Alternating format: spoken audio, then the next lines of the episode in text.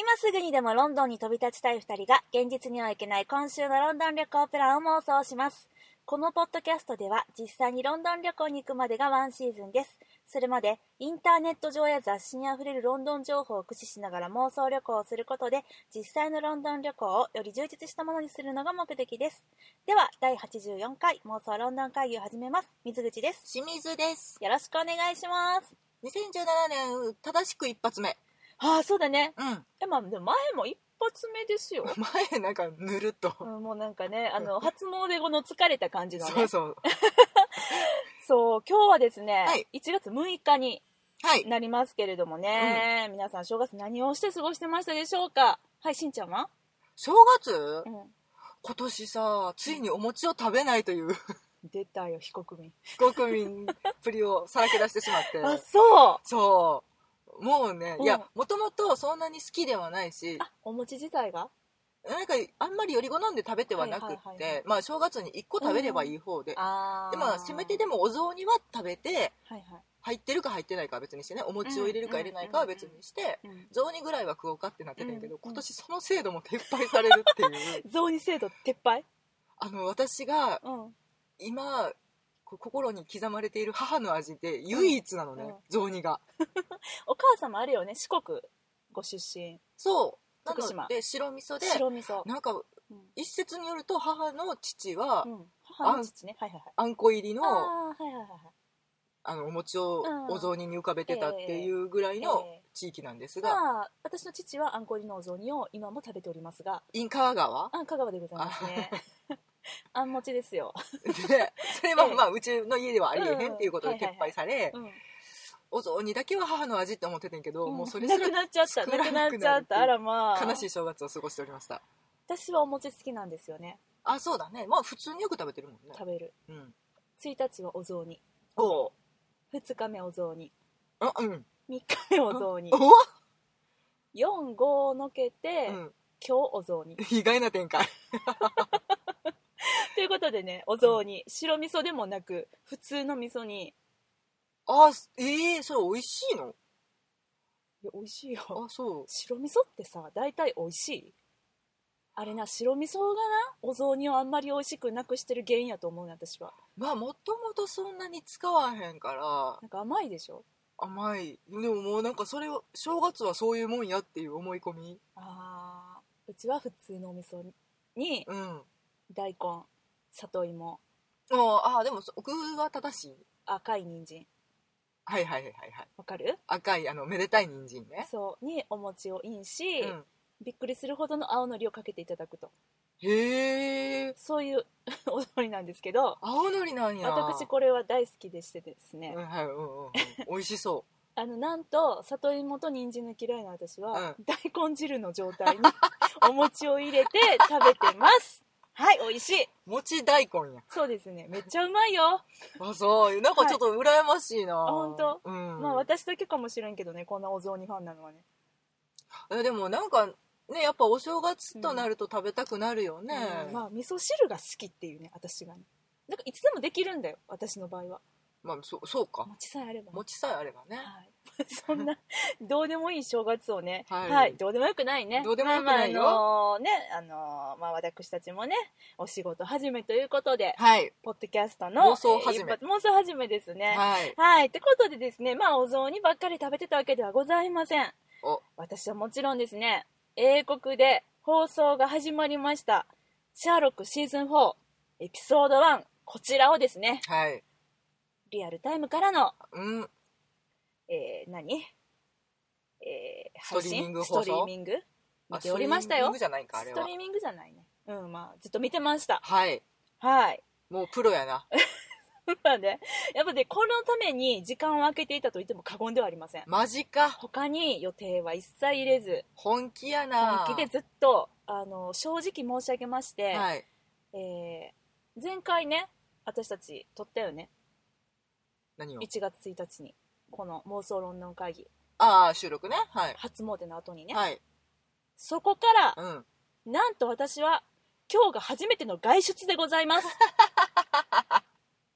家にいました。なるほど。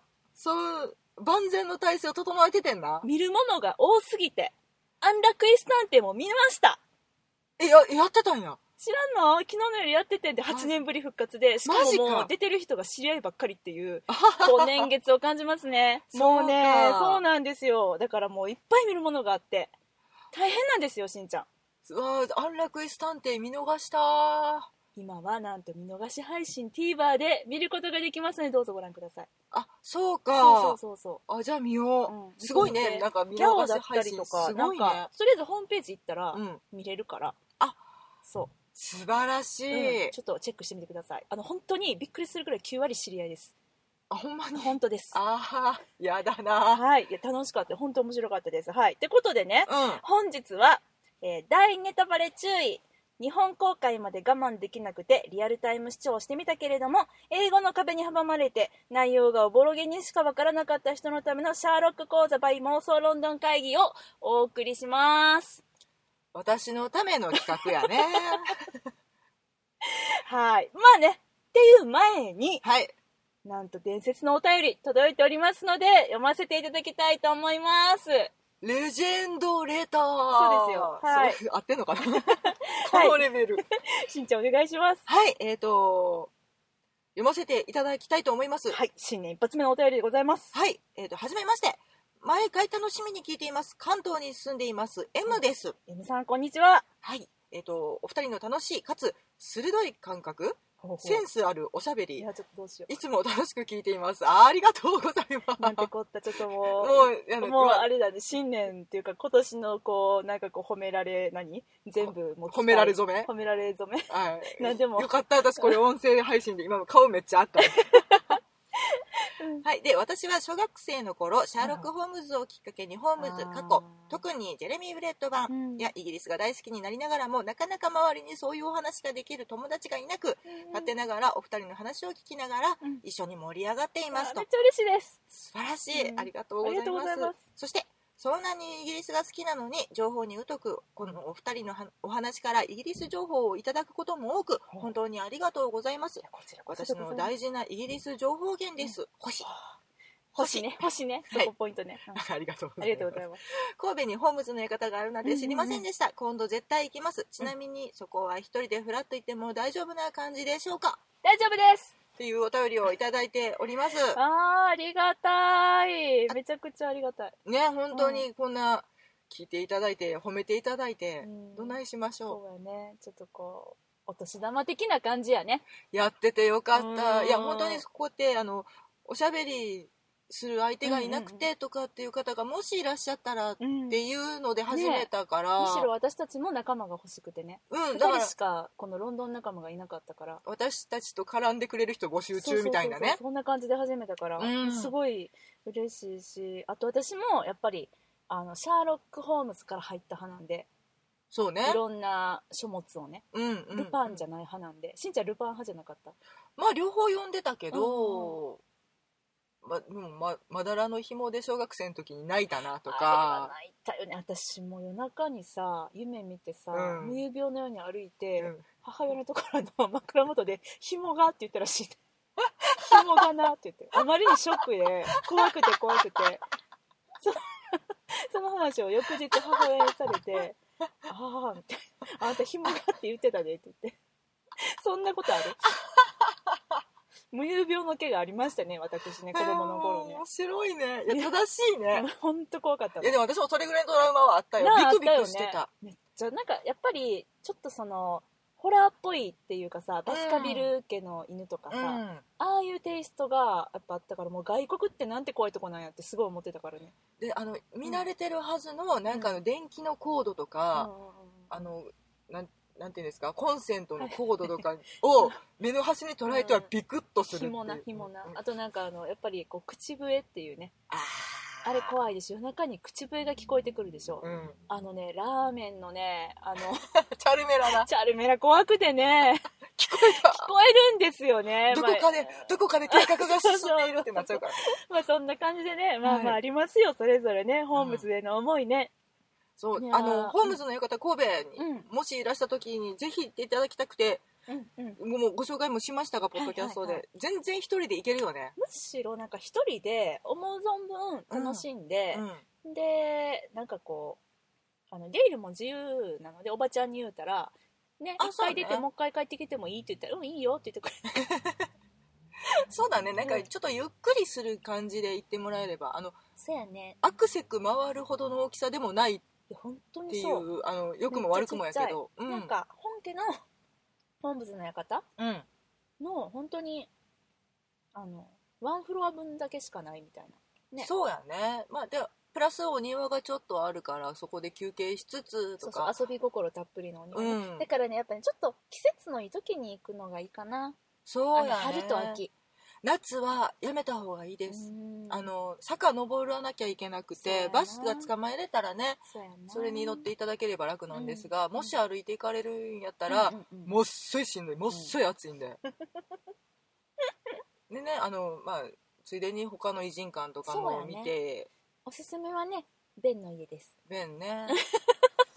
あの剥製 剥い製やなんがかもうベンに何があったんやろうと思うぐらいにね、うん。ちょっともう強烈なねあの おすすめでもないかでもあの英国の館3点セットみたいなやつ売ってるからね。英国館を含めあとフランス館とかかな、うんうんうん。ちょっと並びで見れるところが、うん。なんか綴り券みたいなので売ってたりするので、まあそこら辺でねうんふらっと見ていただいて、うん美味しいパンでも食べていただいてとか。あそうですねね。あもうで結構その辺にはねあの日本一洒落たスターバックスがあったりとかねあだからもともと、えっと、洋館っていうかうんうんうん偉人館をうん。改造し日て、本一は言い過ぎかな。洒落たスターバックスね。でもこの間前通ってんけど、うん。もうすい人やったよ。やっぱりね。うん。平日に平日に行きましょう。っていう感じでしたね。はい、うん、ありがとうございます、M さん。ちょっとね、今日もあのシャーロック、あの BBC のね、うん。のお話しようと思ってるんで、うん。まあちょっとこうネタバレではありますけれどもね、はい。あのちょっと楽しんでいただけたらなと思います。またあの都営でした時におすねすすめの場所があったらおす喋ってくださいとも言ってくださってるのでええ喋ります。喋らせていただきます。17日から参りますので、はい。あの都営の時はですね毎日あのポッドキャストを上げることにもなっておりますので勝手にしております。勝手にしておりますので。リアルロンドン会議をしておりますので。はい、あのグダグダ度マックスなんですけど、はい。あのでもそれもちょっとこう生のねあの都営の日々を楽しんで、ね、行ったところはとりあえず皆さんにご報告しようと思っているので、よろしければ聞いてください。はい、よろしくお願いします。はい、はい。ありがとうございました。はい。というわけでですねもうそろそろ行きたいでしょ？せやな。はい。シャーロックのね。聞いていこうかな。あのこちらですねあのーまあ今回ね、まあうんどうしようかなと思ったんですよ。おこのね、あの今日の妄想論の会議のねうん。テーマを取るにあたって、そうあのおとなしく普通に投影の話しようかなとかね。そうなんですよ、まあ、だってこの多くのねこのリアルタイムで、まあ、何らかの方法で視聴されたファンの方がね、うんできるだけネタバレしないようにしないようにとこのね気をつけてる風潮っていうのがあるんですよやっぱね、そりゃ。ツイッターなりブログなりねうーん。ただやっぱりまあねもう我々は大胆にもはい。恐れ多くもはい。この本日ねネタバレありでシャーロックシーズン4エピソード1の感想をねやっぱ花さんとあかんのちゃうかみたいな。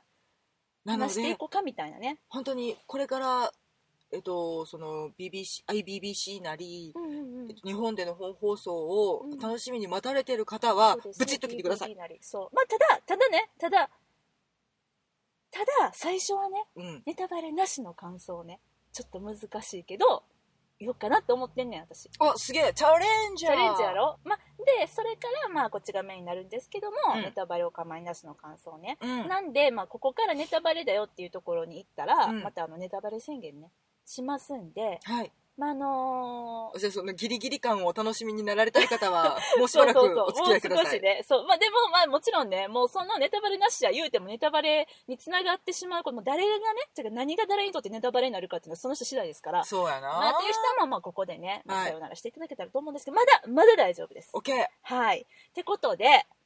オッケーって言ったけど、私がオーケーなんかっていう話ですわ。いやー。この水口がねこのお正月をかけて、もう頑張って視聴して、英語のね、単語一つ一つ引いてまでうん。うん見てるじゃない。もう中身を、まあ、5日間ずっとこれにかけてたわけでもないけどな。いやでもちゃんとた、うん。あの英語をさ勉強してやったわけじゃない、うんうんうんそれに引き換えこの私、いや、まあ、だから、あのーまあ、ネタラブネタバレ部分になると思うんだけども、うん。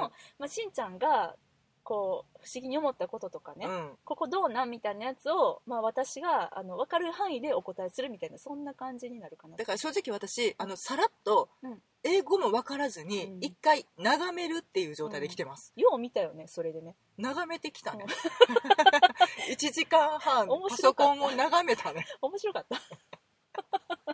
面白かったよ、あほんまにほんまに、ああまあね、うん。まあまあまあそんな感じですのでね。はい。はい。まあまあまああの早速進めていきたいと思うんですけれどもね。でネタバレなしで。ネタバレましたよねよし。聞まあね。こえないか、これのねポッドキャストをねうん。聞かれてる方はもう分かってると思う分かってると思うけどでもうん。一応ね、うん。これが初めての方もいらっしゃるから、はい。ちょっと説明しておきますとはい。このね英国版ドラマ「シャーロック」はい。こちらはですね世界中のミステリーファンが絶賛するむ稀有な推理力と類まれやな。類まれな推理力と 何やそれ。今ちょっと漢字を間違えました。類まれな推理力とはい。最新 IT ツールを駆使して難事件を解決する現代版ホームズのドラマでございます。すごいなんていうかロンドンど真ん中なそうです。素晴らしいドラマだよね。20世紀ロンドンど真ん中でございます、はい、主演は今や世界的大スターのベネディクト・カンバーバッチさんとうん、マーティン・フリーマンさん素晴らしいお二人ですよ。もう大ファンですよ。その他旬の英国俳優がねもうゾロゾロゾロゾロとねてんこ盛りで。ねえ本当にね。いろいろまあ仕込んできよりますわ。そうなんでこれね私いつもこの最近は喋るネタをうん。このメモ、iPhone のメモにねあ音声認識で入れてるやんか、うん。今回も音声認識でバーって一通り喋ってたんやけど、うん。びっくりやで。ベネディクト・カンバーバッチとマーティン・フリーマンちゃんと反応したからね、えー、マーク・ゲイティスとスティーブ・モハットはもう無理やけどちゃんと ちゃんとベネディクト中黒カンバーバッチマーティン中黒フリーマンって出るの、あじゃあもうちゃんと登録されてるんやね。シリさんの中にはこの2人は。インプットされてるんや。いやすげえいいやそりゃでもそうでしょうよ。うん。主演映画があんなに話題になるお二人ですもの、うん、いやーほんまね。いやちょっとすごいなと思います。そんなねどうでもいい話ですけれどもね。はい。まあねシャーロックねこれまで全部でシーズン123うん。とえっとおのおの3本ずつ、うんうんうん。あとえっとこの間やった今は式花嫁。アボミメーブル・ブライド。言いにくいんよね。の、えっと、10本。はい。であともちょぴっと短いね。あのちょぴっと短い10分ぐらいのやつもね。あ番外編みたいなそうそうそうそう。そうネットであの公開されてましたけれどもね、っていうのもあったりしててただまあその今回シーズン4うん。でだから11話12話13話やるけど、これがどうやらちょっとまあシャーロックシリーズ。うん。一旦ここで置きましょうかっていうそういう回らしいんですよね。まあまあちょっと出した風呂敷一回畳もうかっていう感じなのかな、うん。印象的にはそうやね。まああのファンとしてはいつまでも続いてほしいし、まあ、うん。作り手としてももちろん作り続けたいとは思うんやけれども、うんまあでもね、あのーまあいろんな事情もあるし、まあ私もダラダラ続けるのは良くないと思ってはいるから、やらなきゃいけないじゃなくてやっぱりやりたいで続けてほしいからね,、そうやね。それはそうやね。だから、うんまあここらで一旦っていうのもうなずけるし、まあむしろだからこそシーズン4は、じゃあどんな面白いものを見せてくれるんかなっていうのがうんうんうんあるよね。なんかいろんなものに決着がつくのかなとか、うんうんうんうんうん。でもなんかやっぱ次への布石とかも残しといてほしいなとか、いろいろねこっちは勝手に思っちゃうけどうんうんね、うん。そうなんですよね。いやーほんまね。なんでちょっとまあそういう意味で今回注目やなうん。というところであるんですけれども。はい。まあ私見ました。うん。で見てネタバレなし難しいね。やろう。ちょっとまあまあどうどうやすげえ高みに登ろうとしてるよこの人。頑張るよ。うん、まあまああの本当ねあのーまあ、せっかくね聞いてくださってるんでちょっとだけでもネタバレなしの感想はね、うん。言おうかなって思って、うん。話そうと思うんですけど、えーとまず私水口はですね面白かった。うん。し見応えもたっぷりあったんだけれどももやっぱりねちょっとこう違和感を感じるところはありまして、ううん。まあ、それは、まあ、そのシーズン3あたりからなんとなくそんな感じはしてたんだけれども、うん。今回ちょっと確信になったことがありまして、ほあのー私多分なんですけど、あのーマーク・ゲイティスさんの映画脚本ううん。こちらがですね実はちょっと苦手なんやと思います今回マーク・ゲイティスさん担当されてたでしょ。そうだね。で前1回目が、うん。えっとだから今回がマーク・ゲイティスさんで、次がスティーブン・モファットさん、うんうんうん。で3話目が共同脚本という形になってるから、うんあ多分ね、はいはいあの連名になってたと思う、んんんんん。なんかねその筋書きやプロットが面白くないと言ってるわけじゃなくて、うん。なんていうのかなこのマークさんのそのキャラクターの捉え方？あこれがなんかねちょっと例えるならこのパステージとかファンフィクションを読んでるようなねなんかそんな感じに私は受けるのね。あのーなんかね私としては待ちに待ったシャーロックの本編を見てるはずやのに、うん。なんかまるでシャーロックっていうドラマそのもののなんかパロディを見せられてるようなそんな気持ちになってしまうんだけどもそれはいやなんだろうかってちょっとまああくまでねこの個人的な感想やねんけれども今回もやっぱりなんかねそんな気がしてしまうちょっとねちょっと3センチぐらい浮ついてるの。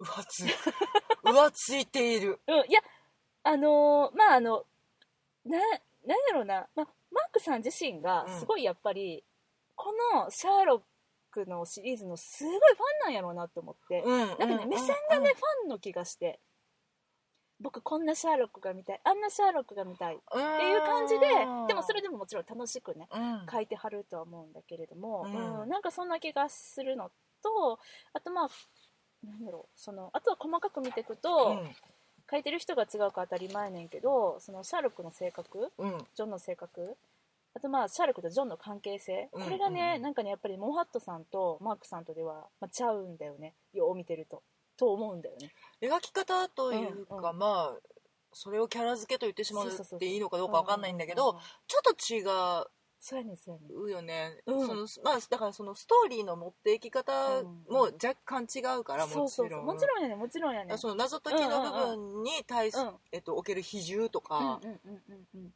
そのそうそうそう。2人の関係性とかうん。そのドラマ自体を進めるための回とかっていう風うにうんやっぱちょっと違うから。そうなのそうなの。でまあ、えっと、今までのシリーズで言うと、うん。マークさんがマーク・ゲイティスさんは、えっと、シーズン1の時はえっとエピソード3かな？大いなるゲーム。大いなるゲーム。マークさん。そうですね、ううんんうん。で2は2話目のバスカビル、そうやね、うんうんうん、で3では1個目の、えっとカラーの霊柩車。がマークさんやったと、そうかな？そうかな？うん、思うんですが。シーズン3からの霊柩車。うん、多分そう。だってあのモリアーティとのなんかよくわかんないシーンとか入れてたのよくわかんない、あマーク・イエティさんね。そうそうそうそうそう。うんうんうん、うん。なんかねあのーで今回また1作目マークさん単独でね、うん。でもうモハットさんは何を担当してはったかっていうと1作目はあのーピンク色の研究、うんうんうんうん。第1話ね、うん。で2作目はもちろんあの、えっと、あれベルブレグレイビア。アイリンそうそうアイリン・アドラーさんの回なね。うん、で、えっと、3作目は、えっと、シーズン3は3作目。です。ラストボラスボラスボ、うんなんだけどもまああの本当にこれ好みだけの話だよ、うん。あモハットさんの方がやっぱりストーリングテリングとかあと、まあ、キャラ設定ともに好みやなっていうのがうーんそうやね、うんそうそうあってそうなの。私やっぱりベルグ・グレイビアの秋分とかすごい良かったなと思って。で3シーズン3の3もすごい好き。でも1もね全然嫌いじゃなかったんやけどね。うん今回は特にちょっとそういうことを感じてしまって、まああのーっていうのもやっぱりその今回もねうん。シーズンの、あの1作目ってことで、うん。前回のシーズンで3のさクリフハンガーで広げた風呂敷をまあ回収せんとあかん。うんうんそうやねんな。そう。でさらに今回のこのシーズン4で一旦終了ってことやからこう終了に向けてのねこのなんていうの？回収はね。そうその分量もね確保せんとあかんからこのエピソード1がもうかなり走ってて詰め込んでたし、うん。伏線も散りばめないかんしもうか結構大変やったんちゃうかなってこういつにも増してスピードも速いしテキストも多いし。そうね。それは思ったね。そうなんか実際見る方も大変で、うん。でもちろん英語わからんっていうのもあんねんけど、うん。それにしてもここまでわからんかったことなかったなと思って。まあ、からんドはすごかったよ。すごかったすごかった。ほんでまあちょっと実際大変やったなと思って。そうしんまあそれがね私の感想。ネタバレなしの感想。これネタバレしてないのに大丈夫やんね多分大丈夫かと。うんすごい気遣いながら、うん。今日何を言うかはちょっとこうメモってきたんでうん。大丈夫と思うんですけれどもはい。しんかちゃんどうでした？ネタバレなしやで。ネタバレ一切なしやで。それがそれが怖いわ。いやいいよいいよいやあのこのあの正直な正直な私ねすぐねベロって言っちゃうんでねちょっと今必要以上に気を使って、ケーオッケいやでもその脚本家さんから見ると、うん。私だからそのバスカビルがすごい好きっていうああそうやな。しんちゃんでも。変わり種なんですが、たただだバスカビル人気あるよ。なんかちょっと、うん。だから変わってて面白いってはいうはい。視点で見てしまって、ああなるほど。うん。うん。なんかでもバスカビルがなんで好きかってすごく謎解きに集中してたからっていうところもあって。ちょっとスリラーっぽい向きもあってねうん、あの一つでなんかい映画一本みたいなうんうんうんうん。気がしてて好きやったっていうのがあって、うんうんうんそういう意味で今回のやつ見ると、うん。ちょっと物足りないなとは思った。あちょっとバラバラしてるんだよね。こう一本そうなんか大きな通った謎っていうのがないから。うん、な大きな謎を解くっていう、私がそのシャーロックに対してうん。抱いてるカタルシスがあるっていうはいイメージがうん。今回ちょっと小さくって、はいだからそういうの求められてる方にはあんまりなのかなっていううん。なんかちょっとそのもう放送になっててその、うん。結構そうなんていうんですかああいう映画サイトみたいなのやつあでさ、はいはいはい。星数が出たりするじゃない？IMDB とうんううん。ん、であんまり評判がシャーロックにしてはよろしくない。まあそれでも今ねだから一よシーズン4の1話がね8.1になってて。8.1で低いってこれすごいよね。そうやね。だからうん。普通のものにしたらもうめちゃめちゃ高いねんけど、うん。この映画面白いとかっていうことになんねんけどそうやな。だってシャーロック 9. 点なんぼとかやもんねいつも。あのね10がないのが不思議なぐらいの。えっとね10ってありえへんの。でも、うん。えっとシーズン2のライヘンバッハはいはいははい9.7ああなるほどね。で、えっと、今ね見てみたらその8.1っていうのは、うん。アドミネブルブライドをうん。下回ってしまいまして、えっとねうん。ブラインドバンカーと一緒、あーシーズン1エピソード2の。うん、はいはいはい。が、まあ、今まで一番あんまり人気がなかったんやけどうん。それと並んでしまってますね、なるほどね、まあ、ちなみに、えっと、バスカビルは8.5、バスカビルも低めやな、うん、ああとはでもあんま人気ないんやなバスカビル。やっぱなんでやろう。ん低めであとはねだから9超えなのよ。はあすごいね。すごいドラマやねそれはそれでね、いやもうねうん。普通にしたらこんなことありえへんやろっていう、まあ、だって90分やもんね。そだってさ私たちがあんなに大絶賛したさ、う、うん、あのスパイ映画ね去年見たね。もうタイトル忘れてるあたり我らがその騎士それそれそれ。うん、90分ですよ同じく。90分では107分、もうちょっとか。うん。だけど、まあでもまあだから2映画的ボリュームはあるってことやもんね、うん、すごいよね。うん。まあそれで9以上叩き出し続けてるっていうのがほんまに。化化け物ドラマには変わりないんだけど、まあそうやな。まあだからちょっと、うん。あのなのでシーズン重ねるごとにうん求めるものがうん。多種多様化してきてるっていうのも絶対要因の一つやから。ね。ハードルどんどん上がってくるからね。もうでも今回のシーズン4が例えばうん。何も今までがなくて、うん。1話目にあれがボーンって放送されてたうんらすごい評判良かったんやろなそりゃそうやな。これは面白いってなるんやろなうんとかっていうのもすごく思う。そうやね、うん。そうやね。まあまあまあ。そんな感じかな。なのでだからこれでちょっとうんあの、ニーズは分かっていただけたかなまあだからといってね、うん。今までのファンの人がね、うん。ああじゃあ今回は見んとこかなって思うこと弱いはからやめとこうかとかっていううんのそんなことは絶対ないと絶対ない絶対ないしかつあのー十分、うん。あでもそれやったらちょっと初めての人はね、うん。い1個目から見てみたいって思えるようなね、うん。うんうんうん。ものにはまあでも初めての人はそうやね。いきなりここからは絶対見られへんねうん難しいな。難しいな。そうやな。シーズン2ぐらいまでは初めてでも。えまだちょっとねだからエピソードごとに独立してた気がしててシーズン2ぐらいまでは。うんうんうん。3ぐらいからなんか流れがまあそうですな。できてきてまあキャラクターの関係性も変わってきてるかうんらちょっと見せ方が変わってきてるっていうのが、うん。まあよしあしだよねでもこれそもうだね。うん。いや私は好きですけどね、うん。やっぱりドラマですからそうあってほしい連続ドラマですから、うんっては思うけれども。うん。はい。ということでですね。はい。そんなあの私たちのですこね の修行の時間は。はいネタバレなしの感想はここまでとさせていただきまして。はい。今からうん。ネタバレありありのはい感想を話していきたいと思います。みんな逃げて聞きたくないよという方はですね。はい。スイッチオフでお願いします。はい。スイッチオフ。大丈夫かーい。本当に消えたか？いいか？ほん今回は結構貴重。あの危ないぞ。本当に消すんだぞ。始まるよ。いいねいいねはい。ということではい。ネタバレ感想いきたいと思います、はい。あのバラしてのバラして。バラすよ。私のためにバラして。えっとシャーロックシーズン4エピソード1、はい。こちらですねタイトルが「ザ・シックス・サッチャーズ。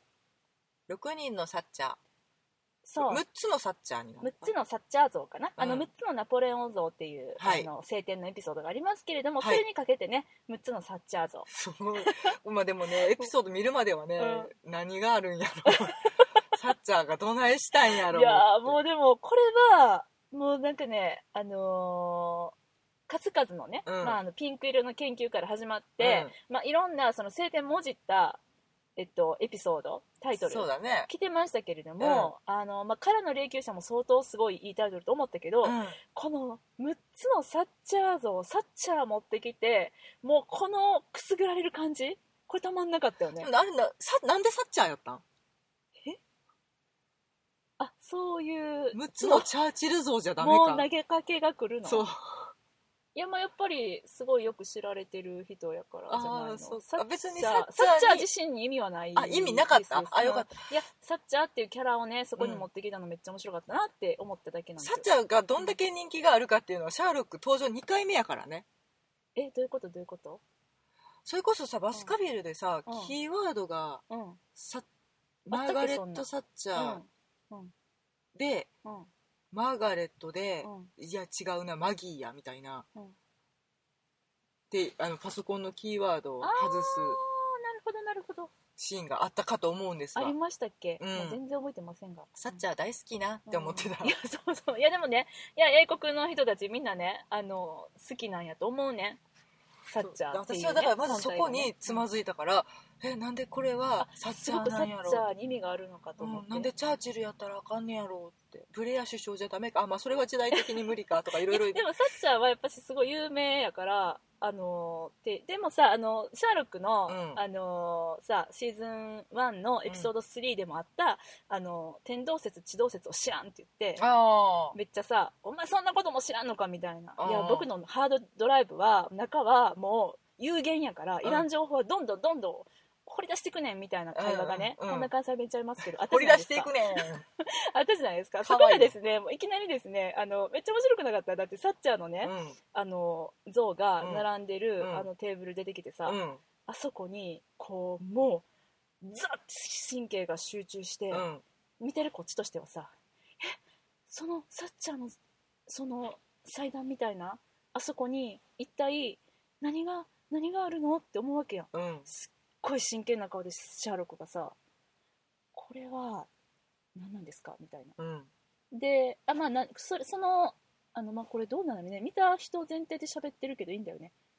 もうそうさせていただこそうしよっか。ううん。まあでもちょっとあの見たけど何のこっちゃわからん人に言っとくと、うん。えっととある事件が起きました。その事件は何かっていうとえっとシャーロックじゃない？えっとレストレード警部がうん持ってきた事件で、うん。あの車うん。がとある車が爆発してえっとだからそこにいないと思っていた 子がそこで死んでしまっていて。そのお父さんとお母さんが、うん。あの謎の究明をシャーロックに求めてきたっていう、うん。そういうくだりなんですよね。あのまあ、ジョンがね「ゴーストドライバー」ってタイトルつけようかみたいなことは言ってましたけれども、うんそういうところでですね、まあ、その亡くなったあの息子さんの親御さんのお家に行った時にそこでテーブルに飾られているうん。サッチャーの写真だったりとか、そのサッチャー的ながね。そうサッチャーグッズが並べられていうる、ん。それをシャーロックははって見るんですよね、うん。何があるの？ってこっちは見てたらこれは何ですか？聞いて、うん。いやいやあのサッチャーのあの、うん。僕は好きなんですよねみたいな、うん。ちょっと彼女のことをすごい尊敬しててってうん。言って、じゃあシャーロックがさ「これは誰ですか?」って聞くんだよね、うん。ほんであのあえええいやサッチャーですけどサッチャー何をした人ですか？みたいな。だからえ英国の首相 Prime みたいなミ nister。 Prime Minister え女性？って言ってでジョンがそこに「お前知っとるやろ!」ってツッコミを入れるっていう、そうだかうん。らだから私はそれをキーワードを、あの著作を見ただけうでん。当ててたシャーロックがふって蘇ったから、こいつ本気でボケたなって思って、うん。いやボケたんちゃいますかね。あれボケ？そ分からへんねん。なんかねそういう、まあ、両方かなと思って。その後にいらん情報やと思って消去したんかもしれんしシャーロック自身がね。ああそうか。でもまあそんなに本編には関係ないっていうか、そうまあね、まあ、あのマーク・ゲイティスさんのねおお遊びびかかしらねみ私たいだからまずそこでつまずいてしまったので。お遊びシーンかと見せといてやっぱりそのサッチャー像っていうのがすごい後々あの重要なことになってくるっていうね。そうねそうね。いうところで、うん。まあまあまああの見せてくれてたわけですけれどもね。はい。で楽しかったですよあそこは。うん、はい そうそうそう。っていうねまああのいきなりサッチの話から入りましたけれども、まあ、今回はですねあのシャーロックのお兄ちゃんのマイク・ロフトさん役のマーク・ゲイティスさんが脚本を担当しております。はい、はいあのどんなストーリーかと言いますとねうん、シーズン3の完全なるこの続きから始まると、そうだね、うん、大きな出来事があったしね、そうね、うん、何？大きな出来事お子さんが生まれてたしね。そうそうそうそう。そのまあだから今回はまああのね。ジョンとメアリーの子供は無事生まれるのかってこととか。うん。果たしてモリアーティは本当に復活したのか。今回のシリーズの宿敵だと思われるトビー・ジョーンズはいつ出てくるんかっていうね。そういうところをやっぱり注目してみた一作目やったんちゃうかなって思うんですよそうねそうね。うんうんうん。そうそうやねんな分かった？しんちゃん。分かってんのかな？これ、そうだからそう。ね。さっき言ったその男の人が車の中で死んでいたっていう謎うんがうんまあでもメインの謎なんかなと思ってその謎解きのところはすごく面白く見てんけど意外と早く決着ついたなっていう。そうそうそうそう、うんでそっからはもうなんやろねそのシーズンう3んからのうんなんていうか布石を回収しにかかってるんかなとか。うんうんうんうんうんうんいう全体的なイメージではあった。うんうんうんうんううん。うんん。そうよね。だからシャーロックロンドンに戻ってきたシャーロックのとジョンたちの日常を描きながら、うん。その中であのこう起こる事件を解きながら、その事件がまあ今回の物語うのん。終末へとどんどんこうつながっていくみたいな絡み合ってつながっていくみたいなそういう感じの見せ方でうん。まあのちょっと違うけれどもシーズン2のえーじゃあシーズン3のエピソード2にちょっと似た感じのあの構成のお話やったかなとは思いました。ああそうか。私あれ結構好きやったんやけども結婚式のやつ？そうそうそうそう、うん、あれのあの謎の畳みかけとかはすごく面白かったもんね。でまあでもやっぱ一貫して結婚式っていうのがあって、うん。謎も一個やったっていうのがすごくちょっとあの良かったんだけど今回はその、うん、と謎がまあいくつかあるんだけれども、まあ、大きな謎としては結局何やったかって言ったら、うん。そのやっぱりこうメアリーのねうん。あの、えっと、スパイ時代のエージェント時代のその、えっと、決着がついてないままに、うんまあ、今までメアリーが来てしまってて、うんで一番最後に、えっと、行った、えっと、任務うん。的なお仕事、うん。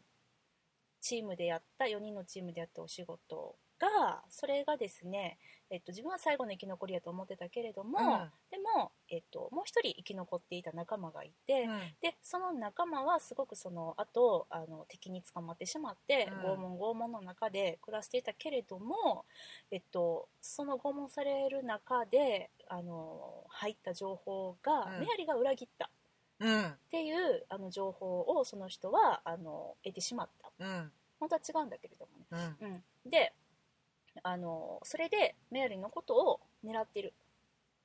そうだね、うん、殺そうとして復讐しようとしてその人がいろいろやってた事件っていうのが、まあ、シャーロックがあのモリアーティに何か関係することなんじゃないだろうかって思いながら、うん。えーシャーロックはシャーロックで追いかけていてでもあの蓋を開けたら実はメアリーに関する事件だったっていうこと、うん。でその、えっと、メアリーの事件っていうのが、まあ、最後は結局あのメアリー死亡っていうあの、ね、うん。形で終わるっていう、まあ、ざっくり話すとそういうことなんだけど。うん。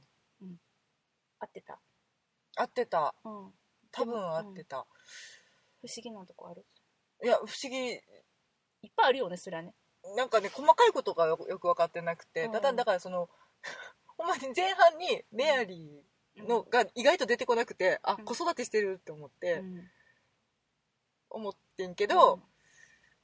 後半が全部メアリーの話やったなっていうのであれってなったのと今回意外とジョンが出てこなかったっていう。うん。ジョン何してんねんっていうのがうんジョンよかったやろ？私言ったやんしんちゃんが見る前にジョンよかったでって。芝居はすごかった。そうやろそうやろ。ジョン的にはクソやと思ったけど。すマーティン・フリーマン的には最高の、ね、ごいお芝居やったね。しかももうこれさ私も全然知らんかったけどマーティン・フリーマンさんとこのアマンダー・ビントンさんメアリー演じる、このおはい二人がですね、あのシーズン4の撮影前にとっくにこう別れてらっしゃったっていう。プライベートでね。そうそうそう。っていうのがあってまあなんやろこれもともとだから結婚はしてはらへんけどパーテパートナーっていう実形で。婚的な感じで、まあ、お子さんもいらしたし、うん。まあ、でもあの、まあね、お二人もいろいろ事情もあり、うん。別れてしまい、うん。でもこう撮影で顔合わせ、うん。でまた微妙な関係のジョンとメアリーを演じるっていうこのもうなんていうのかなこの現実がなかなかこのねあのフィクションに 追いついてしまうこの感じ。この雑念ようんうんってうんうんいうねうん。そうそう。そういうのを思いながら見るとなかなかにあのねメアリさんっていうか、まあ、全体にそうやねんけど、うん。あのみんなさ年取っていくじゃない、うん。だけど今回はなんか特にみんな年取って疲れてるなと思って特にベネディクトさんとねアマンダさんメアリー役の、うん。この2人がめっちゃ疲れてんなって私は勝手に思っちゃって一方ねマーティン・フリーマンさんのすっきりしたお顔と思って。せやねそんなことない。あれなんなん？カメラのまあでも髪型変わってね良くなったよねジョンの髪型が。ちょっとすっきりしたんかな？長くなったの髪の毛。あ今まで。あだからちょっと上げてるのか。そうそう七三になってんの。そうや七三っていうのがちょっと正しいのかいやかっこいい七三になってた。のかっこよかったね、うんうん。そのカメラの感じが違うのかな？あとちょっと痩せてた。あそういうことか、うん。うん。なんかただジョンが私が分からんかったのはジョンが何してんのえあのあれ？えっとバスバスの中で出会った女の人の話？あの人がまあ多分2話以降いっぱい出てくるんやろなっていうことよそうだよ。は聞きたい聞きたい。あの人の情報聞きたい？そうね。あの人さ見たことあると思うかったしんちゃん。そうやねどっかで。あるやろ、うん。あったやろ、うん。私この人どこで見たやろと思ったらうん。なんとこの、えっと、ジョンがですね、うん。ちょっとこうあの子育てに疲れたあの ジョンがあバスでこうばったり出会いなんかこうちょっとこうラブアフェア的な感じにですね微笑みかけてきてるぜ。にそうそうそんな感じのですねこうメールアドレスを交換しちゃったりなんかする、うん。こちらの謎の女性 E さん、はい。えーエンドロールによるとエリザベスさうん。んなんとこのですね演じてらっしゃるシアン・ブルックさんですかね。名前ちょっと読み方が合ってるか分かりませんが私たち見ておりますご本人を英国で生で見ております。えー、シアン・ブルックさん。はい。名前は私も初めてここで知りました。さてどこで見たんでしょうか、えー前回の投影で見ましたね。2015年9月9月2日か3日に見てますねもっとヒントを出しますと、でそこハムレット？ハムレットに出てらっしゃいました。ハムレットのメインキャストです。なんと、彼女はハムレットのオフィリア役だったんですね。マジかマジです。そうなんです。全然違ったね。全然わからんかったそう、面白くない？すげえうん、そうなのよ。そうですか。そうですよ。あらまあ、うんうんうん。意外。うんうんうん。意外。なんかすっごい気になる演じ方してはるからね、うーんしね。2話以降が楽しみだなと思ういやいやこれねあの何回も見た私はあの気づいたんですけど、うん、実はトビー・ジョーンズさん。あそれは気づいた。あ気づいた、うん。あの出てらしたね。出てらしたね一瞬ね、そう、まあ、どこかっていうと、まあ、そのジョンと、うん。えーこのエリザベスさんうん。がバス停で会う、その最後のシーンですね、うん。そこにポスターちらっと映ってまして、うん。なんたらビジネスとかってポスターね、うん。そこにバーン映ってたのがトビー・ジョーンズさんでしたね。多分あの新刊発売みたいな感じの感じよね。あのさ私全然それこそネタバレ何もあの知らんからうん。分からんねんけど、トビー・ジョーンズは何の役なん？わかんそれはまないだ明かされてないんですねわかんない。いいものか悪いものかもわかんないんじゃないか。うん。まあ絶対悪いものやろなって感じがなんとなくしてるけど。うんそうやな、まあうん。あとそれで言うと、うん。あのーあれなんよね。えっとしんちゃんは気づいたかどうかわからないんだけど、うん。私がうおーって思った瞬瞬間っていうのが、うん。えっとまあこのトビー・ジョーンズの見たりした瞬間おおと思ったんだけど、うんその初めに見てえっとマイクロフトさんがねはい。メアリー死んでねうん。自分のお家に帰ってね、うん。はあって疲れて冷蔵庫開けて、うん。中に冷蔵庫何も入ってなくってその後電話をするシーンがあったでしょ、はいはい。13時かなんかって書いてあった。13番目って書いてあるね。あ 13th って書いてあるね。あの冷蔵庫に貼ってあったやつ。ね、あそういうことか。うんあれがちょっと何の意味かはちょっと分かんないんだけど、うんうんうん。その後電話をしてたじゃないですか、でその電話の内容ってしんちゃん分かった？あんまり分からんかった。あれねシェリン・フォードにつないでくれって言ったの。うん。シェリン・フォードってあのシーズン3の一番最後にうん。言われていたもう一人のホームズ。おお兄さんじゃないかっていう。が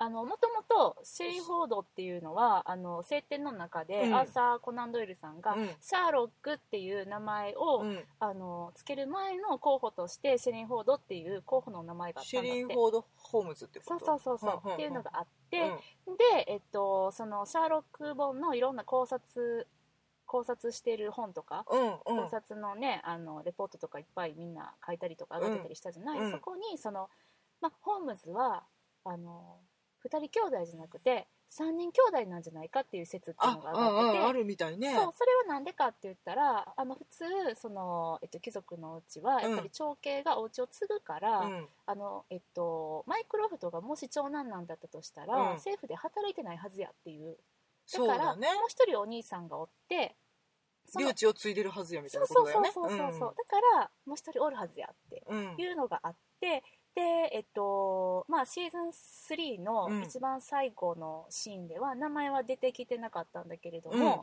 あの今回のエピソシーズン4エピソード1で、うん。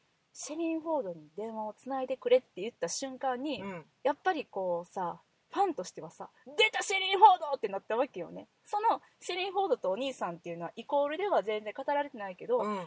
でもこのマーク・ゲイティスさんとスティーブ・モハトさんが、うん。あの現代版にね、うん。それを引き起こすのであれば、うん。シェリン・フォードっていう名前言われたらあもう一人のっていう風にこっちとしてはなるわけですよ3人目のそうそうそう。ホームズが。ホームズが来そうるってことか。だからあお兄さん来るんや出てくると思ってでいうん。つ出てくるんか分からんねんけど、でうん。しかもそのお兄さんこれ私の妄想ですよ、うん。これトビー・ジョーンズなんかなあそうかそういうそういう風にそうね。うんそれはありえるわね。分からんけどね、うん。それかまだ発表されていないうん。何か大物俳優さんがされるのかとかそれは分からへんけど。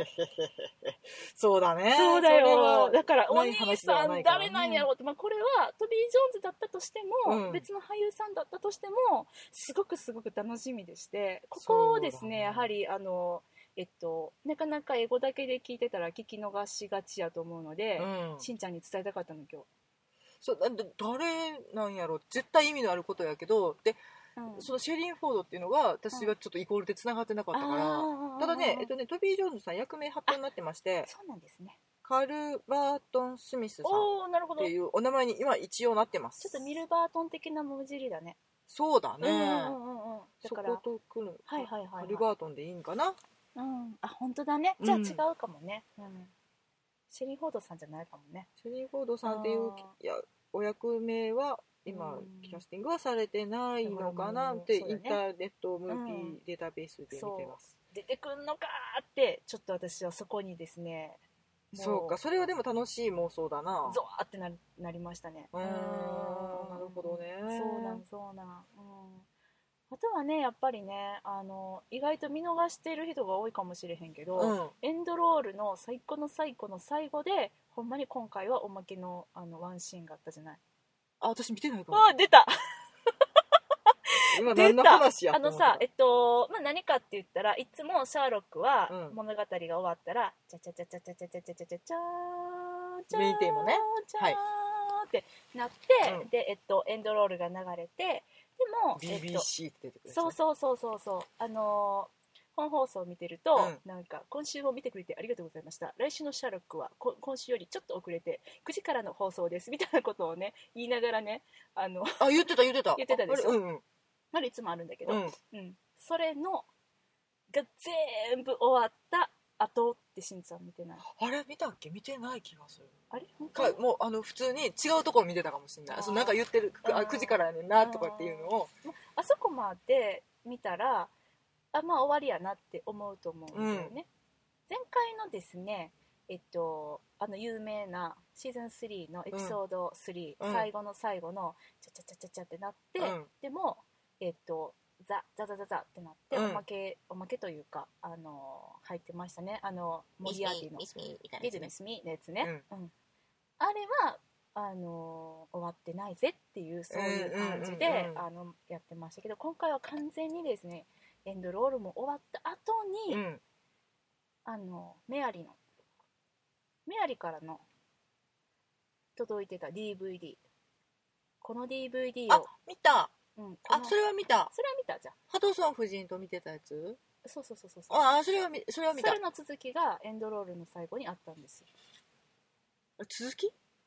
そう。あのまああの DVD は、うん。えー、とメアリが死んだ後に、ん。ハドソン夫人とシャーロックが 221B で話してた時に、うん。届いてた郵便物の中に紛れていて、うん。でこの DVD をあ今今あなたが見てるってことは私はもう死んでるってことねみたいなのおよ決まりのねくあるやつよくあるやつねって思った。よくあるやつ、うん。でよく聞いてシャーロックうん。ジョンを守ってみうんたいなことを言う、3回ぐらい言ってた。セーブセーブジョン・ワッソン、うん。セーブジョン・ワッソン、うん。ずーっと言ってたでしょ、うん。でそのエンドロールがえっとまあだから、えっと、セーブ・ジョン・ワトソンってなって、うん。でシャーロックはあのジョンのお家の方にね行くわけですよね、うん。でもあの拒否されてしまって、うん。誰にも会いたくないと。うん。ですごすごと帰っていくわけですよ、まあここからジョンとシャーロックはどうなってしまうんだろうなみたいな、うん。そんな感じで。で終わっていくわけなんですけど、うん。でねエンドロールが始まってね、うん。あのいつもの曲がね、はいはい。じゃあ終わった最後にですねまたバンってメアリが現れて、うん。その DVD の続きね。ほ一番最後のメアリのううん。最後の最後のセリフメアリからのメッセージなんと「Go to hell」でした。怖っと思って地獄へ落ちろ。そう。セーブ・ジョン・ワッソン Go to hell. え何？と思って。それなあ私ネタバレで読んでたやつや。なんで読むのさ！君って子は本当に。なんか違う説も今ね出てるんですよねそれね。どういうこと？どういうこと？私知らんわ逆にそこ、うん。ヘルっていうのが地名であるらしくて、ヘルっていう町へ行けっていう指令面白い、っていうう説も今出てるみたいで、ん。どこかなんかヨーロッパの北欧かなんかのなるほど、うん、くあの都市の名前であるっていうのも今噂されてるみたいあの今回のさ、うんえっとまあビビビビアン・ウェステッドじゃないわ。なんだっけ？スモールウッド。なんだっけ？ビビん？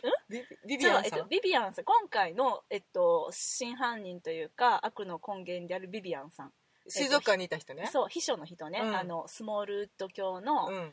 奥さんの秘書の人、うん。ね。そうだ合ってるね。そうだね。スモールウッドさんだってたよね。当てたと思う、うん、あのスモールウッドさんの秘書の人、うん。まあ、今回その人があの元凶だったわけなんですけれども、あのまあ、メアリーが裏切り者やって思って殺しにかかっていた人がいましたが実はメアリーが元凶じゃなくて、うん。そのビビアンさんが元凶やってことがうん。分かったんです。その人のビビアンさんの、えっと、名字？うん。なんだっけな？ノーブリー？なんだっけな？ちょっと忘れちゃったんやけども、うん。あにしてみて。えっと IMDB うん。これが、うん。まあ、私もちょっとあの英語そんなにはっきりと聞いてたあれじゃないので分かってるあれじゃないんでうん。間違ってたらごめんなさいなんだけれども途中でその地名だと思ってそこにシャーロックが行くみたいなそういうくだりがあった気がするんです。ノーブリーのこと。ノーブリーやっけビビアンなんたらって言うんだけど。ビビアンさんビビアンっていう名前しか出てない。あそっか。うん。あれ最後にエンドロール出てたんかな。それともこれも考察サイトなんか。なんかそれねうんいや今 Hell が実は地名っていうのが、うん。あそこのあのそこからの流れでもあるんかなとかちょっと思ったっていうああなるほどね。うん、えでもすごいね。そっかそっか。じゃあ Hell っていうとこに行くんだ今から。っていう説が今出てるみたいですよ、いやでもだからこっちとしてはドキッとしてさ。うん、地獄へ落「えちろって。 Go to hell」って言われたと思ってって言われたと思ってねあんな死に方した後でね。そうだよ。で Save John Watson 言い続けて「Go to hell」やからさ。もううわーっと私はもう言葉通りに地獄落ちろうんって受け止めちゃったんで、うん。あでもそっか言われてみればそうだね。あれ自体に別のメッセージが込められていたってことや死んだの自分のせいやしな。ま自分がまあまあまあまあ生産ね。人生の生産ね、自分から進んでやからな、うん。ね。とかいろいろまあ、でね、も、まあ、あれに関して、まあ、自分が進んでっていうかそうやね、まあ、シャーロックさんもねあんなにねやめろやめろ言われてたのに、うん、またそのね見せびらかす的な煽っちゃったからね煽っちゃうようなこいとしてさ、うん。あんなことするからさそりゃバーになるわみたいな、うん、なんかねいろいろ。だかなんかねだから今回う、のやつでその、だからじゃあジョン何してんの？って何してた？あの人は。うん、浮気。なんかその晴天と言われるものやとさ、うんうんうん。まあなんかちょっとおまぬけな描かれ方をしてるけど、うん第三者というかう、ん。うん観察者としてずっといるやん、ワトソンって、ジョンって。うん。なんか今その視点がないから寂しいんやなって私は思った。うん。はいはいはいはいジョンの目から見たシャーロックっていうのが多分シーズン1シーズン2をずっと通して描かれてたけど3でだからちょっと結婚があったりとかするからさ離れたやんか。うん。うんその立場でも離れてるけどまだなんかこう記述者として関わってるとかっていうのが関係性があったと思うねんけどシーズン4に至ってもうその視点すらなくなったんじゃないのっていう。うん。これが私の一番の不満点でした。なんかシーズン3の時に思ったけど、うん。1と2はジョンが主役やったけど、うん。3からあシャーロックが主役に切り替わったって、うん。その視点が変わったっていうのは確かに私も思って、で3は3ちゃん4は、うん。特にジョンの存在が薄かったよね。うん。だからシャーロックの中でのジョンっていうものの割合っていうものがさ割とちょっと少ななってんのかなみたいな感じは。モリアーティに支配されてると言ってもいいんじゃないかっていうぐらやっいぱりね影が濃いよね。シャーロックとモリアーティはねこれすごいね。うん。そうだから、うん。あれジョンが何してるとかっていうのうん。をセリフで言ってて私が理解できんかったんかなっていうのがちょっとなんか言ってたんかなってああえしジョンが何をしているか？思う、うん。えでも普通にあのシャーロックの助手としてまあ、最初は依頼人の話とか一緒に聞いてたしね。風船やったけど、風船ね。うん。そうそうそう。あれ面白かったんやけど、うん。あのいると思ってたジョンがそこにいなくって、うん。で風船やってなって、うん。でいや朝9時からずっと風船やったでみたいなジョン言ってうん。えジョン今までどこにおったん？って言ったら、いやうん今はちょっとハドソンさんの数読を手伝ってたっていうのね。あマジで？で数読っていうのがさ数読って言っててえ数読って私な初め何を手伝ってるのかなと思って数読って何やろうと思ったらあ数読かってあの数の読心の読と書く日本。縦と横とそうそうそうそう。全部9で足したら9になる数字みたいなやつやんな、あれって英語でも数読なんだと思って。日本発祥なの？ちょっとよくわかんないんだけど。じゃないかな、うん。じゃあ。数読って面白かった、うん。囲碁みたいなもんか、そういうことかなそういうことかな。うん。へえすご。うんもう 数読小ネタね。好きそうだもの好ねきそう。クロスワードパズル終わったら数読しはるんやねきっあとのやっぱね英国人もパズル大好きやからね、うん。うん。っていうあの微笑ましきだから数読手伝ってたんだよ。あすジョンは数ジョンは読を手伝ってたんだ手よ、伝う人になったんや。うんうんなんかイメージが。いやでもなんかあバスで通ってんねんなって思ってん。ジョンが。あそうだね。仕事場に。前はさあのちょっと太っちゃったから自転車通勤してたけど、うんやっぱりバス、変バスわりはったな。んやと思んかな。変わったなとは思ったけど、うん。まあまあ、うん、でもいろいろ手伝ってましたぜ。そっか。なんかその視点がね、あんまりないなって思うのが寂しかったなって。うん。まあでもこれでメアリーがさうん。言い方会場ですよ。言い方悪いけど片付いてしまったじゃない。あの多分片付けた方が良かったからこれは良かったと思うよ。これ、まあ、シーズン4が全部通してメアリーの謎やったらもうん。うドラマのタイトル変えなって思ってたけど、当思ったよね。メアリーっていう。のねう変えなよって思った、ん、名探偵メアリーでいいんじゃね？って思ってたけど、まあいなくなってしまってここからうん。ねモリアーティに多分向かっていくんだろうけど。やっぱモリアーティなのかな？だってあんだけ引っ張っといて何もなかったら、シーズエピソード1的にはねモリアーティじゃなかったみたいなのでね。うん、終わったけれどもって感じね。まあでも、うん。やっぱりちょっと影を濃くしてたからうね、ん。もうそ常にその存在感じてるというか、まあそうだね、うん。出てくんのかな？出るんじゃない？そっかな。一応名前はあったけどね。えアンディ・スコットさんの？うん。インターネットムービーデータベース。でだからそれが本当に出るのかあの過去映像なのか。うんは分かんないけど。そうやな。うん。うん。とあまあジョンの関係性とかなちょうな。そうやな。うん。まあでもうん。まあ面白かったけどね、うん。いやだからね。うん、私今何か言おうとしてるな何やったっけ何を何を教えてくれようとした？な おなんか教えようとした。けどふわって忘れてしまうモリアーティのことか？違う。その前やったな。なんかメアリーどうのこうの喋ってた時になふって思ってんけど。まあちょっとまた思い出したら。うん言うわ言いながらねもう1時間ぐらい喋ってきましたんでね。うん。うんうんうん。うんそうだね。いやなんかこういうの喋っとかなあかんなって思って。あーなんだっけ怖い。け脳みそ怖い、うん、結局あの車のやつのトリックはいはいはあ車のトリックね、うん。教えようか、うん車のトリックを言いますとあの トリックじゃないんですアけど。イアンマンみたいになってたけどなんかかぶって。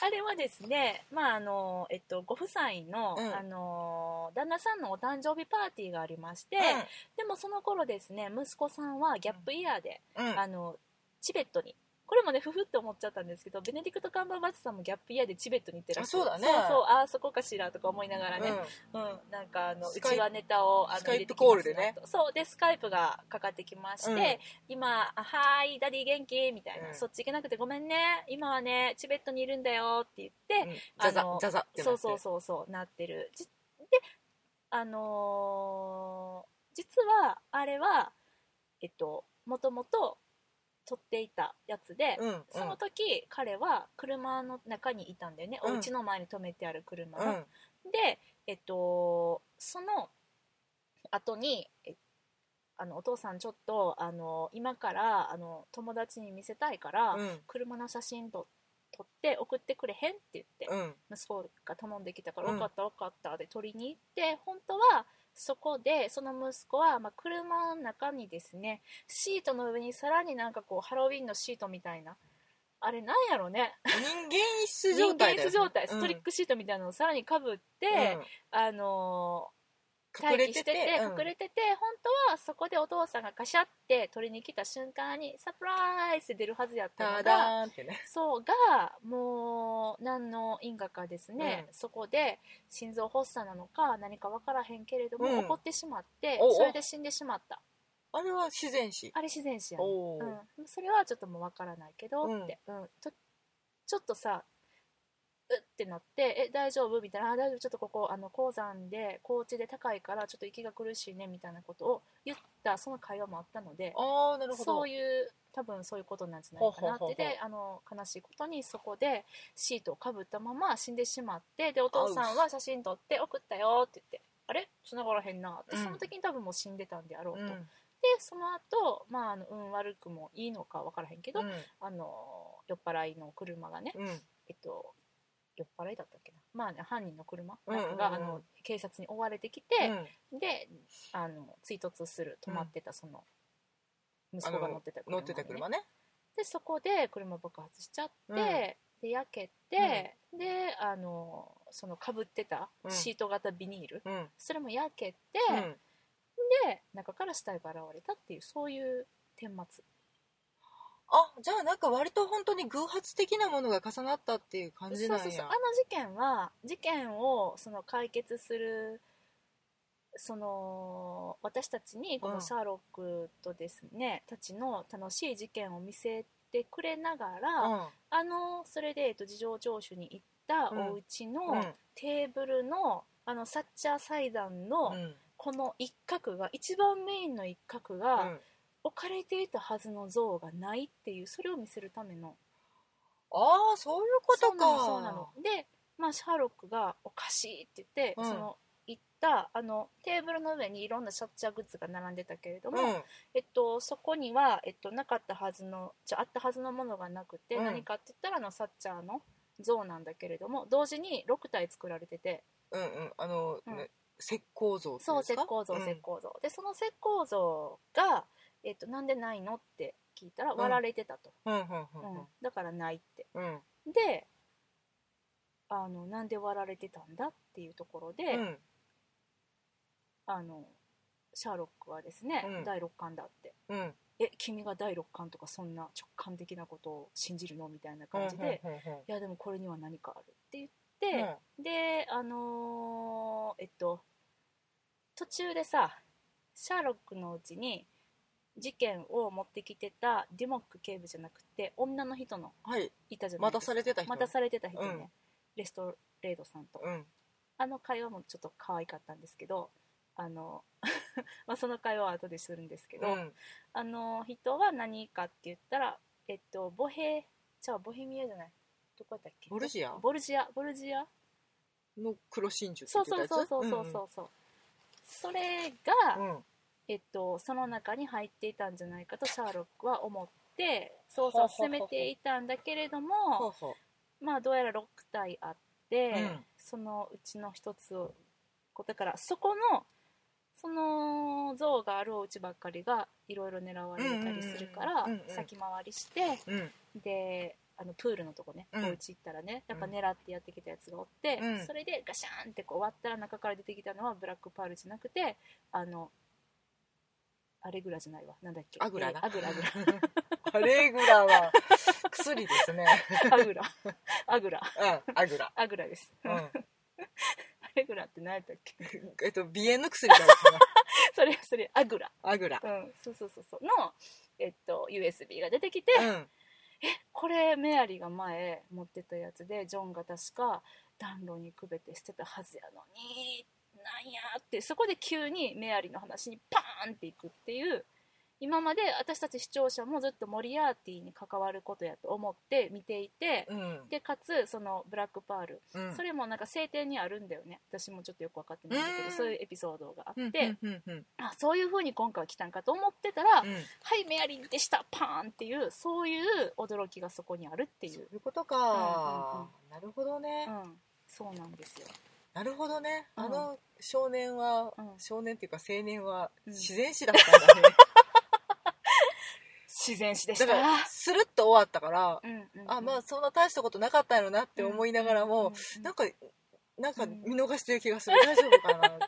よかった。そのしんちゃんの違和感をうん。なんていうの解決された。解消できただけでもすごいよかった。この英語力のなさがね。いやいやいやいや。早くてさ早い。めっちゃ早かった。本当早字かった。で幕は出してたけど字幕も追いつかへんくって。ねなんかそのセリフを聞かないとわからないことがすごく多かった、うん。あのまあもちろんセリフ大事なんだけれども、うん。そのやっぱドラマやから映像があるから、うん。映像を見ていったら伝わるものっってすごく今まで多かったんだけど、うん。今回は特に分からなかった。うん。ので私もアホみたいにこの辞書を引き引きねうん。見るっていう荒技に出たんだけど。いやでも引いただけあって全部ちゃんと理解でき、全部じゃないと思うけど8割ぐらい理解できたんじゃないかなと、いるねやっぱりうんね、思います思います。眺めてるだけじゃいかんわ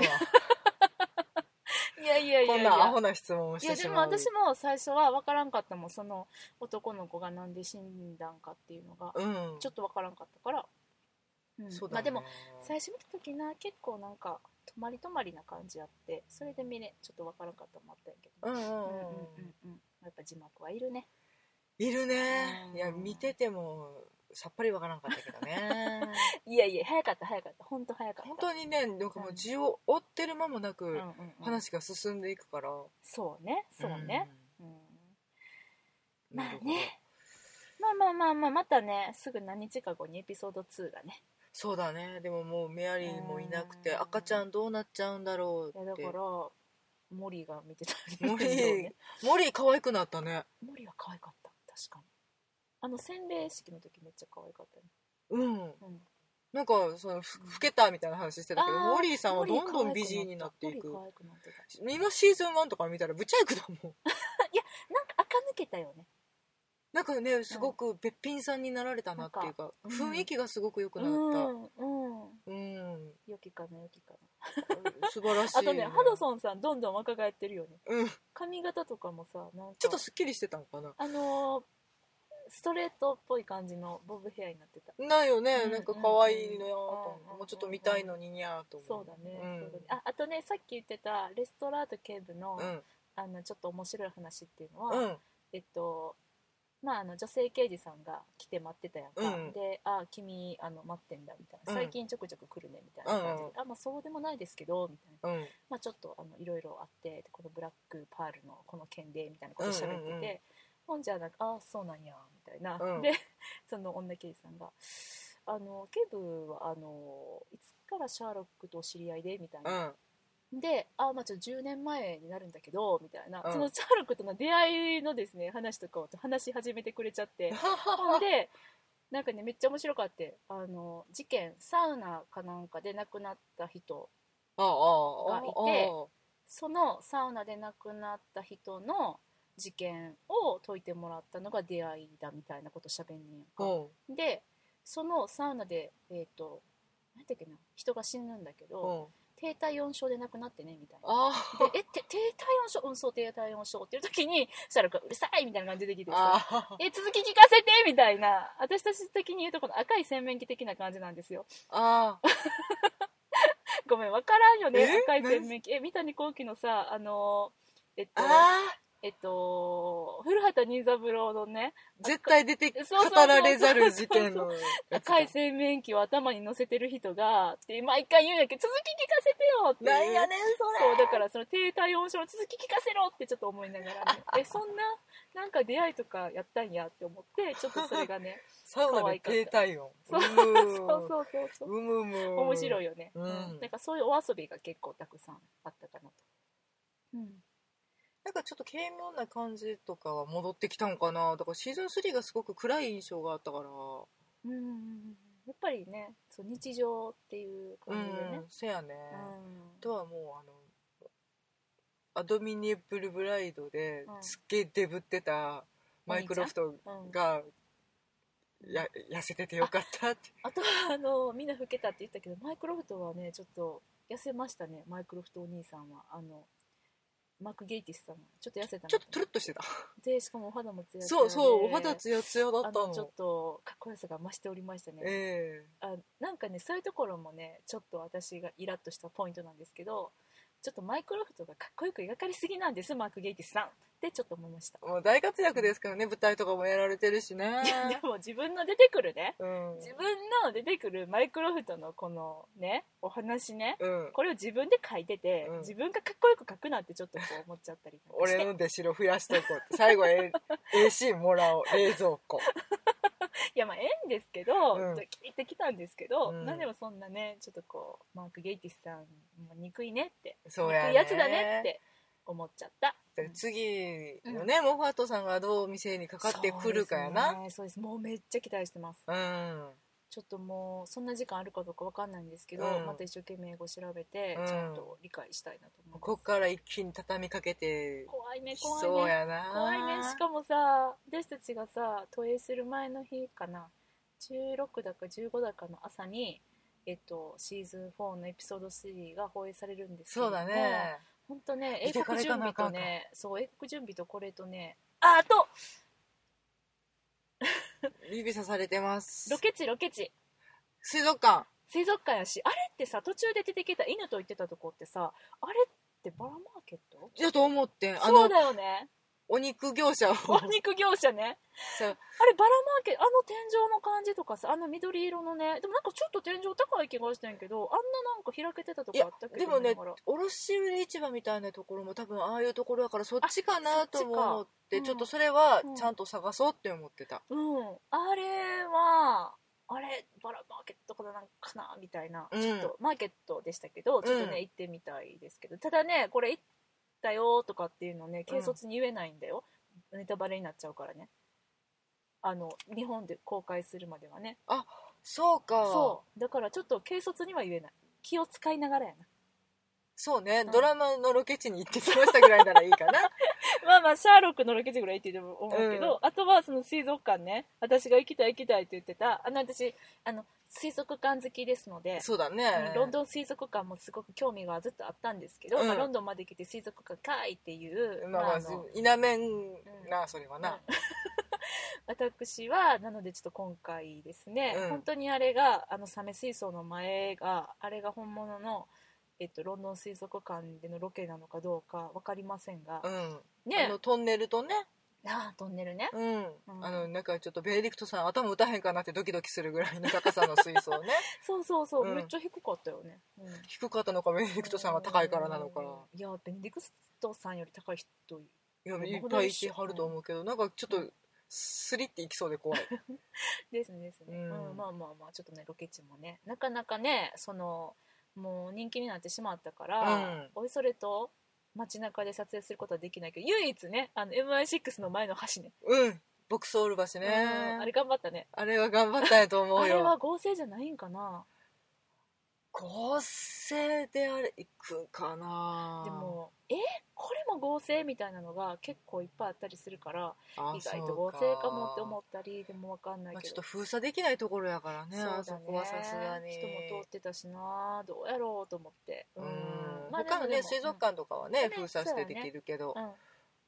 そうそうそうそう。ね、ちょっとロケ地も楽しみやからチェックしていかないとねこのはい。23もね、そうです。もうやることがいっぱいあって大変です、ほんまやな。ちゃんとでも見ていかなあかんもんな、ですね。頑張ろ頑張ろう頑張ろう、う、ううん。んというわけでですね今日はあのシャーロックシーズン4エピソード1のネタバレの感想をお送りいたしました。私の疑問解消大会にお付き合いいただきましてありがとうございます。解消できた？なんとなく分かっあたほんまに、うんこれでよかったよかっ2話目も見れるはず。うんもうこの後ねもうちょっとねあの個人的に喋ろうか。あそうやね、うんあの根掘り葉掘りころな。うんそうやな。聞いとかんだよね、はい、っていう感じでございます。はい。えーと、妄想ロンドン会議ではお便り募集しております。はい。MOSO LONDON アットマーク Gmail.com 妄想ロンドンアットマーク Gmail.com までお便りください。うん。合ってた。合ってる 合ってるがな。うん。スンって聞いてたけど今 ということでですね、まはいあちょっと次回ですね、まだあのシャーロックネタバレを話すのか、トイレの準備のお話をするのか分かりませんが、うんとんでもない全然あさっての話してたらごめんなさい はい、また、えー次回お会いしましょう。さようならあ。りがとうございました